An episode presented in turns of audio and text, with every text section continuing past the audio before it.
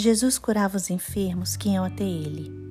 Paralíticos andavam, cegos passavam a ver, mortos eram ressuscitados. Ao seu mandar, o vento e o mar se acalmavam. Jesus multiplicou pães para alimentar uma multidão e transformou água em vinho em um casamento. Jesus mudou a vida de inúmeras pessoas e ele mesmo disse aos seus discípulos: Na verdade, na verdade vos digo que aquele que crê em mim também fará as obras que eu faço e as fará maiores do que estas, porque eu vou para o meu Pai. Deus hoje continua sendo um Deus de milagre. Deus criou todas as coisas e sustenta o universo na palma de suas mãos. Deus pode hoje ressuscitar os nossos sonhos, os nossos projetos. O milagre depende só da nossa entrega a Deus e da nossa confiança. O pouco com Deus se torna muito.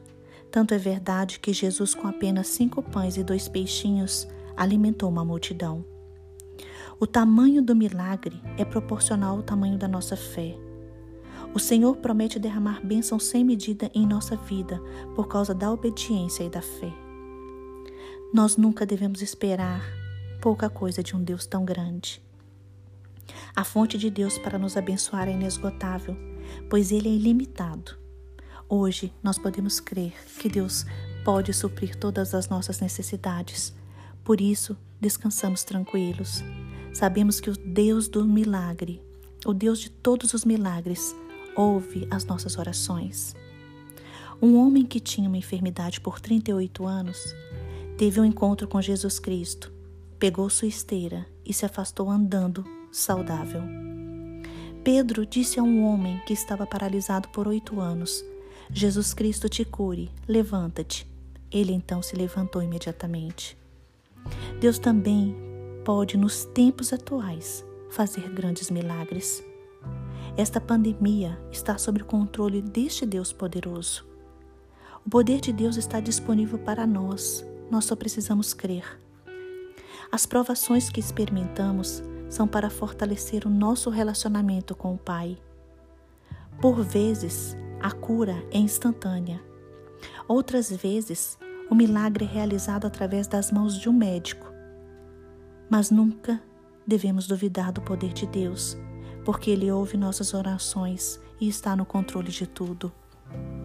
A história do rei Ezequias encontra-se no livro de Segunda Reis.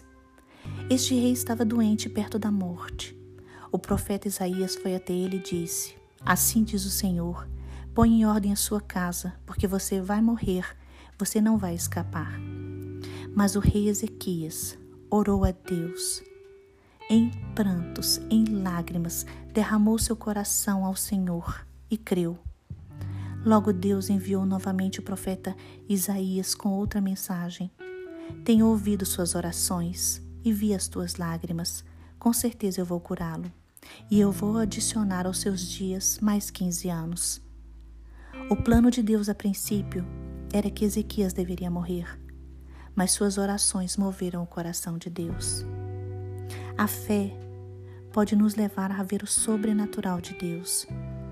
Se hoje você crê no milagre, creia também de todo o seu coração que Deus pode intervir ao seu favor. Creia em Jesus Cristo e através do nome de Jesus é que abrimos portas no mundo espiritual e várias situações adversas podem mudar em nosso favor. O nome de Jesus está sobre todo o nome. Mediante a fé, nós podemos todas as coisas, como diz Filipenses capítulo 4, versículo 13, tudo posso naquele que me fortalece. Não se esqueça, só o Senhor é Deus e Jesus Cristo é o Senhor.